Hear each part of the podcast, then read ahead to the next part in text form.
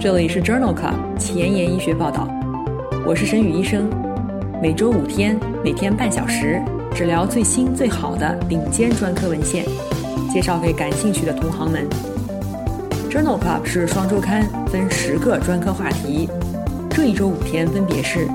心脏血管星期一、呼吸重症星期二、消化肝胆星期三、神内脑外星期四和内分泌代谢星期五。别忘了关注公众号，订阅我们的节目哦。今日头条：一，Science Report，他汀可以降低冠心病合并肺结核患者的全因死亡风险吗？二，新英格兰医学杂志，含利福喷丁莫西沙星的方案治疗肺结核，四个月还是六个月疗程好呢？三，Nature。贝达奎林与分支杆菌 ATP 合成酶结合的机制。这里是 Journal Club 前沿医学报道，呼吸重症星期二，Pulmonology Tuesday。今天的主题是肺结核。我是主播沈宇医生，精彩即将开始，不要走开哦。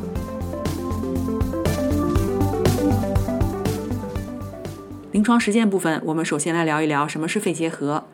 肺结核是结核分支杆菌感染最常见的部位。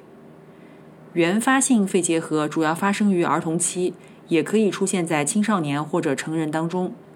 临床表现的人群差异很大，包括百分之七十的患者可以出现低热、胸膜炎性胸痛，百分之二十五，乏力、咳嗽、咽痛比较少见。X 线的典型表现包括肺门淋巴结肿大，百分之六十五。胸腔积液百分之三十三，肺部浸润百分之二十七。在原发感染以后，百分之九十免疫系统正常的人可以控制结核杆菌的进一步复制，随后可能进入潜伏期。百分之十的感染者进行性的会出现肺结核肺炎。对于复燃性肺结核的患者而言，发热和盗汗更为常见，约有一半的患者会有咳嗽、体重减轻、乏力。胸片的典型表现包括上咽尖后段受累占到百分之八十到百分之九十，空洞形成占百分之二十。我们首先来讨论一下肺结核合并冠心病、糖尿病的临床特点。第一篇文章是发表在二零二一年七月的《Scientific Report》杂志上的回顾性队列研究。结核病和冠心病的流行病学和发病机制有重叠，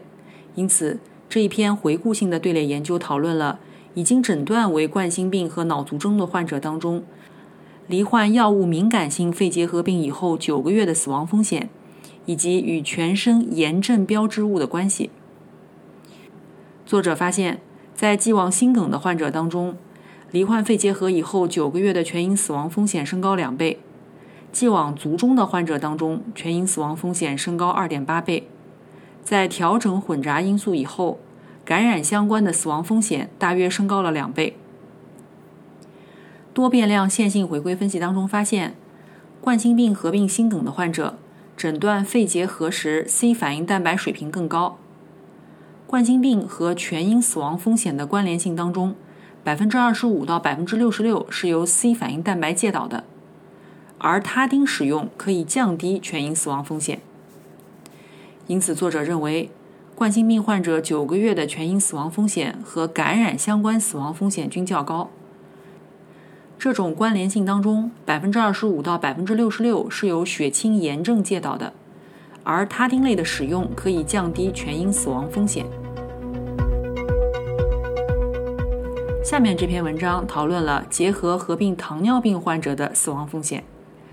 这一项荟萃分析同样也是发表在《Scientific Report》二零二一年一月刊上。糖尿病显著增加了结核感染的风险，并且可能影响肺结核的治疗结果。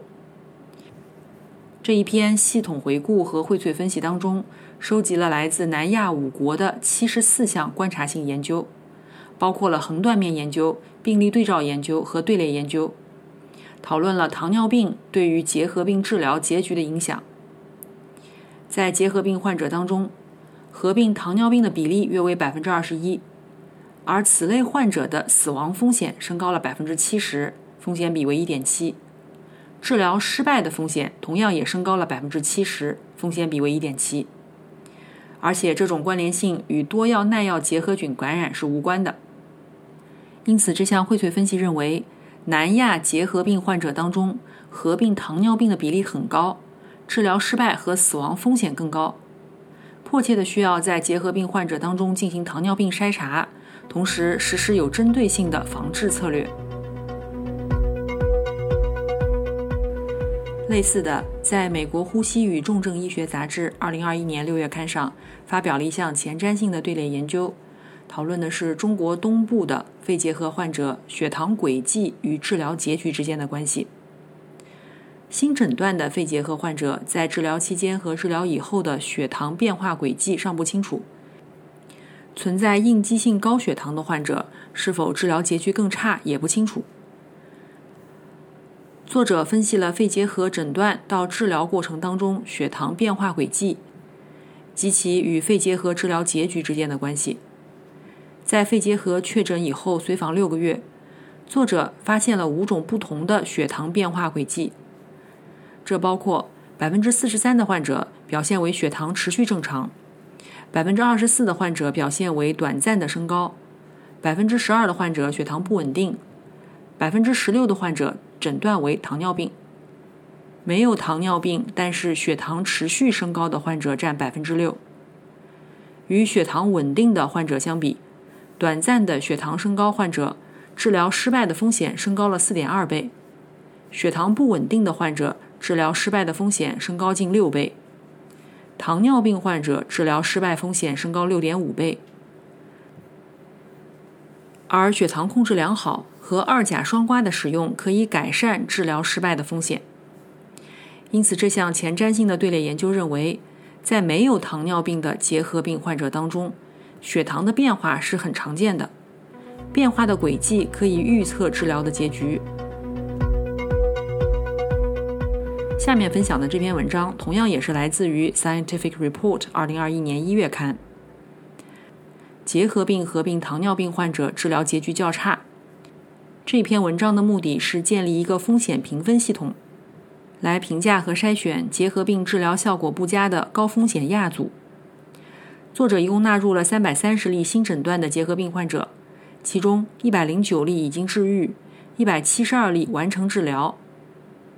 与治疗结果不佳的相关危险因素包括细菌学阳性、BMI 比较低、体力活动比较少和存在肺部空洞。在这项预测评分当中，零到两分为低风险人群，治疗失败的风险为百分之四点二；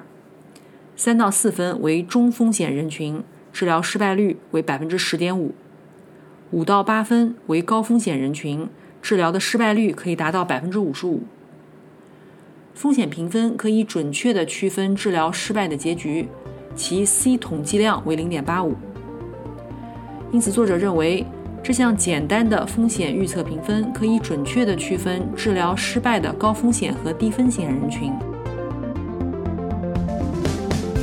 工作太忙，时间碎片化，每天半小时听我的播客，获取最新最好的临床研究。深感公众号内容太多太杂，质量参差不齐吗？每周五天看我的微信公众号，获取最好最新的临床研究。Journal Club 前沿医学报道。拉近科研和临床的距离。今天临床实践的第二部分，我们来聊一聊肺结核的治疗。在没有 HIV 感染的成人药物敏感型肺结核治疗当中，通常给予两个月的强化治疗以及四到七个月的维持治疗。强化治疗阶段通常采用四药联用，包括异烟肼、利福平、吡嗪酰胺、乙胺丁醇。在维持治疗期间，通常使用二药联用，包括异烟肼和利福平。如果不能够耐受异烟肼，可以采用利福平加吡嗪酰胺加乙胺丁醇六个月。如果不能耐受利福平，可以采用异烟肼加乙胺丁醇加吡嗪酰胺两个月强化，然后给予异烟肼加乙胺丁醇维持十到十六个月。如果无法耐受吡嗪酰胺，可以采用异烟肼加利福平九个月治疗方案。如果需要没有肝毒性的方案，可选用的药物包括乙胺丁醇、左氧氟沙星和莫西沙星等。对于耐药结合，包括单药耐药和多药耐药，在单药耐药的情况下，可以选择其他的一线药物，也可以联合氟喹诺酮类的药物。多药耐药的治疗取决于药敏实验的结果，尽可能的多用一线治疗药物。再加上另外一种氟喹诺酮和或另一种核心二线药物，这包括贝达奎林、利奈唑胺、德拉马尼。结核病治疗的药物进展主要包括2019年被 FDA 批准上市的普拉马尼。在既往的节目当中，我们曾经聊到过肺结核的治疗，具体是在第零二期和第六十二期的呼吸重症星期二节目当中。有兴趣的朋友可以点击链接重复收听哦。首先，我们来分享两篇关于药物敏感型肺结核的治疗的文章。第一篇文章发表在《新英格兰医学杂志》二零二一年五月刊上。这是一项国际开放标签的随机对照研究。利福喷丁具有很强的抗分支杆菌的活性。是否可以因此缩短药物敏感型肺结核治疗的疗程尚不清楚。这项研究比较了含有利福喷丁的四个月治疗方案和六个月标准治疗方案治疗新诊断的肺结核患者的有效性和安全性。研究当中使用了两个四个月疗程方案，分别是利福喷丁、异烟肼、吡嗪酰胺、乙胺丁醇，以及利福喷丁、异烟肼。吡嗪酰胺和莫西沙星，在接受随机分组的两千五百例患者当中，有两千三百例的培养结果提示对于异烟肼、利福平和氟喹诺酮内不耐药，其中有约两百例患者是 HIV 感染的患者，有一千七百例患者的胸片可以看见空洞形成。在随访的十二个月过程当中，药物敏感型肺结核患者。四个月的利福喷丁联合莫西沙星方案，并不列于六个月的标准方案。不良事件结局发生率分别为百分之十五和百分之十四。但是，不含有莫西沙星的四个月疗程方案，并没有达到非劣效性的标准。在治疗期间，三组当中严重不良事件发生率都是相似的。因此，这一项大型的国际多中心开放标签的研究认为。在结核病治疗当中，含有利福喷丁、莫西沙星的四个月治疗方案，并不列于标准的六个月给药方案。对于这一类的患者，可以考虑适当的缩短疗程。关于药物敏感型结核治疗的第二篇文章，发表在《欧洲呼吸病学杂志》二零二一年七月刊上。目前认为，利福平的剂量越高，疗效越好。那么，是否可以通过加大剂量，由此缩短治疗时间呢？这一项 Panacea High-Ref 研究是一项针对未经治疗的结核杆菌图片阳性的结核病患者进行的剂量递增研究，目的就是评价增加利福平的剂量的安全性和耐药性，及其药代动力学和七到十四天的早期杀菌活性。一共有三十二例患者入组。并且随机接受了利福平四十毫克每公斤 QD，或者是五十毫克每公斤 QD 单药治疗七天，在第八到十四天联合标准剂量的异烟肼、吡嗪酰胺和乙胺丁醇。在四十毫克每公斤的小剂量治疗组当中，有十三例患者在前七天发生了三十六次不良事件，一人停药。在五十毫克每公斤的大剂量治疗组当中。所有患者在前七天一共发生了九十三例不良事件，十七人当中十一人停药。不良事件多为轻中度，而且与耐受性相关，比如胃肠道紊乱、瘙痒、高胆红素血症和黄疸。与小剂量组相比，大剂量时血浆药物时间曲线下面积显著增加，这与胆红素浓度呈线性相关。早期抗菌效果随着剂量的增加而增加，因此作者认为尽管剂量增加可以增加杀菌效果，但是利福平五十毫克每公斤的耐受性较差，四十毫克每公斤的耐受性较好。但这一结果仍然需要在大型的临床研究当中进行评估。下面分享的三篇文章讨论的是关于耐药性肺结核的治疗。第一篇文章发表在《欧洲呼吸病学杂志》二零二一年一月刊上。在肺结核的短期治疗方案当中，利福平的耐药结核病的治愈率可以达到百分之八十以上。然而，其中包括的氟喹诺酮和氨基糖代类药物均有耳毒性的问题。这一项回顾性的分析纳入了利福平耐药的肺结核，并且接受短期治疗方案的患者共两百例，在用药期间的第一、第二个月接受了听力测试，目的是评价规律监测听力，并且在早期出现听力异常的时候，换用利奈唑胺的有效性和抗结核的疗效。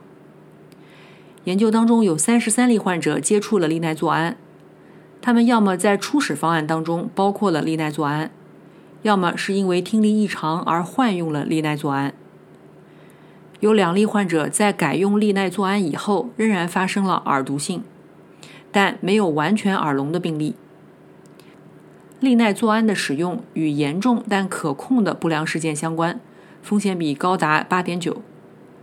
在这三十三例接触利奈唑胺的患者当中，有六例出现了严重的血液系统副作用，但是没有出现危及生命的情况。三十三例患者中有三十例患者使用含有利奈唑胺的短期治疗方案后治愈。因此，这项回顾性的队列研究认为，在发现听力异常以后进行基线和每月的听力监测，并且使用利奈唑胺，可以有效的预防严重的耳毒性。同时保持较高的治疗成功率和可控的不良事件发生率。关于耐药性肺结核治疗的第二篇文章是发表在美国呼吸与重症医学杂志2021年1月刊上。贝达奎林和德拉马尼都是有效的、毒性较小的治疗多药耐药肺结核的选择，但是仍然有一部分的患者治疗效果不佳。NTB 研究是一项国际前瞻性的观察性研究，讨论的是贝达奎林和或德拉马尼治疗利福平耐药或者多药耐药肺结核患者六个月内转阴率和治疗失败的危险因素。研究纳入了一千一百例患者，约有三分之二使用了贝达奎林，百分之二十七使用德拉马尼，百分之十的患者同时使用贝达奎林和德拉马尼。在治疗后六个月，百分之八十五的患者培养转阴，转阴率较低的人群包括合并 HIV 感染、空洞形成、痰培养高度阳性。转阴率与下列因素无关，这包括丙型肝炎感染、糖尿病、糖耐量异常和基线药物抵抗状态。因此，这项 ANTB 研究认为。耐利福平或者是多药耐药的肺结核患者，在使用贝达奎林和或德拉马尼以后，痰液的转阴率较高，因此有必要及时扩大这类药物在人群当中的可及性。今天临床实践部分分享的最后一篇文章，是发表在《欧洲呼吸病学杂志》二零二一年九月刊上的一项。基于二十二个基因转录组的模型，用于预测抗结核治疗的持续时间。这项研究开发并且验证了宿主 RNA 标记作为药物敏感或者多药耐药肺结核患者个体化治疗时间的生物学标志物。作者前瞻性的纳入了五个独立队列研究，在开发队列当中包括了五十例药物敏感和三十例多药耐药的肺结核患者。在验证队列当中，包括了二十八例药物敏感和八十四例多药耐药的肺结核患者。作者开发了一个基于二十二个基因 RNA 的模型 TB 二十二，用于预测治疗结束时间，可以准确地预测药物敏感型肺结核患者的临床结局。曲线下面积达到零点九四，也可以缩短多药耐药肺结核患者的治疗持续时间。达二百一十八天到一百六十一天。因此，在生物标志物指导下的抗结核治疗方案，可以大大的缩短多药耐药肺结核患者治疗的疗程。今天的前沿医学板块，我们来聊一聊贝达奎林治疗分支结核杆菌的机制。这项基础研究发表在《Nature》二零二一年一月刊上。结核分支杆菌可以在低能量的条件下存活，并且维持休眠状态，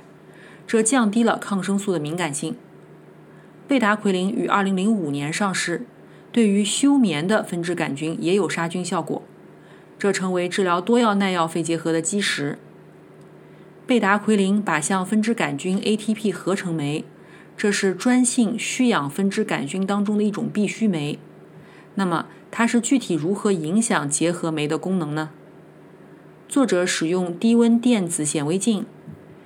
发现分支结核杆菌 ATP 合成酶的结构，以及 ATP 合成酶与贝达奎林复合物的结构。